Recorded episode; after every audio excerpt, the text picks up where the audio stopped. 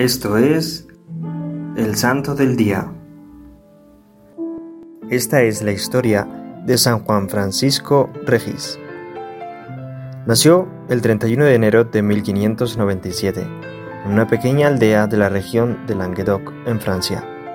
En 1611 ingresó al prestigioso colegio jesuita de la ciudad de Belsiers, en donde integraría la congregación mariana. Con los otros miembros de la congregación empezó a trabajar en el servicio directo a los más pobres.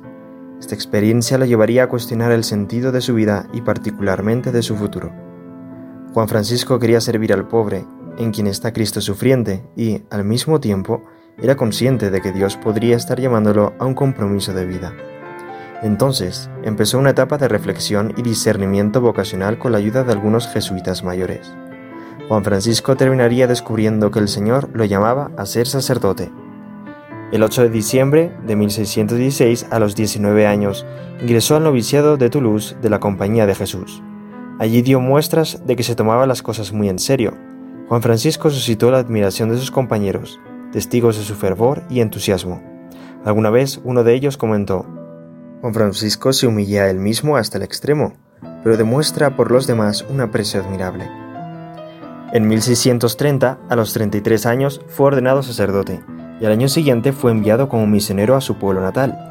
Juan Francisco se sintió muy contento por aquel encargo, algo que deseaba de corazón y donde podía poner al servicio de los demás todas sus capacidades, incluyendo la fortaleza física con la que Dios lo había dotado. Se sentía servidor del pueblo, al que amaba como Cristo amó a su pueblo. Fue también el inicio de un largo itinerario misionero en las más diversas zonas rurales de Francia. Para 1633 ya había realizado los cuatro votos de los jesuitas.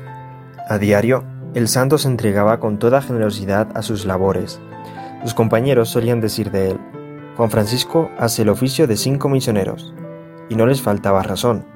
Al jesuita le tocó hacer misión en momentos en los que los hugonotes protestantes franceses habían aumentado su presencia en los pueblos franceses. Estuvo primero en Montpellier, luego en la diócesis de Viviers y después en Les El número de pueblos en los que estuvo es incontable.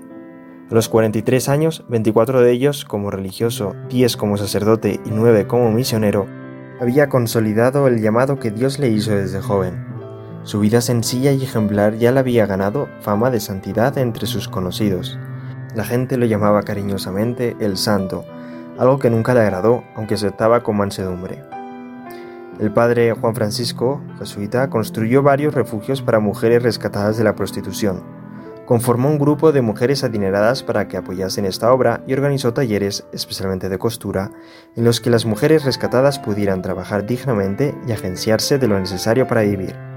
Esto le valió ser golpeado y amenazado de muerte por los proxenetas en más de una ocasión.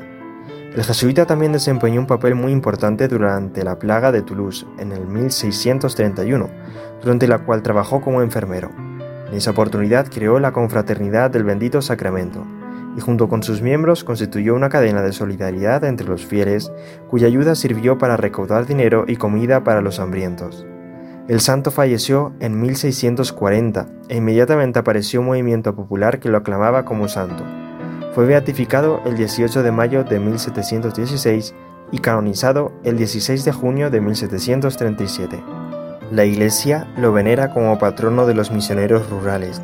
Fue discípulo directo de San Francisco Javier, quien le ayudó a encontrar su vocación misionera.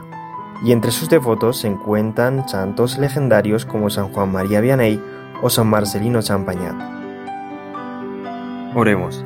Tu Señor, que concediste a San Juan Francisco de Regis el don de imitar con fidelidad a Cristo pobre y humilde, concédenos también a nosotros, por intercesión de este santo, la gracia de que, viviendo fielmente nuestra vocación cristiana, imitemos la perfección que nos propones en la persona de tu Hijo, que vive y reina contigo por los siglos de los siglos. Amén. Servidores Amoris Christi, Movimiento Amoris Mater, haz todo con amor.